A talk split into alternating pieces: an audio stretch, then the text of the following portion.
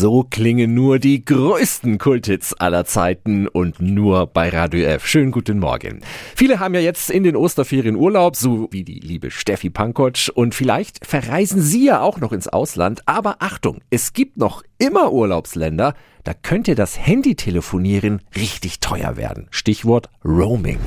Radio F. Jetzt Tipps für ganz Franken. Hier ist unser Wiki Peter. Gerne mal ein paar Urlaubsfotos an Freunde in die Heimat schicken oder bei Facebook oder Instagram hochladen. In fast allen europäischen Ländern fallen keine Extrakosten an, dank des EU-Tarifs. Aber Mobilfunkexpertin Verena Blöcher vom Vergleichsportal Verivox. Wo kann es denn doch noch so richtig teuer werden? In der Schweiz, da kann ein Megabyte über drei Euro kosten. Und dann habe ich gerade mal ein Foto verschickt.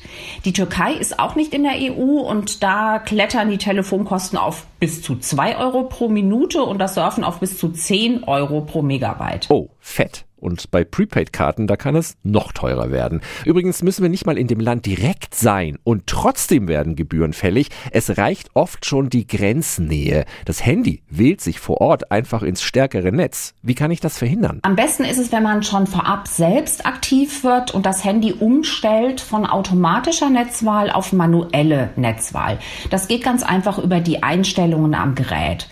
Und dann würde ich zusätzlich auf jeden Fall Datenroaming am Handy deaktivieren und wenn ich ganz sicher gehen will, einfach das Handy im Flugmodus lassen. Sicher Urlaub machen ohne überraschende Handy-Roaming-Gebühren. Alle Infos finden Sie auch nochmal auf radiof.de.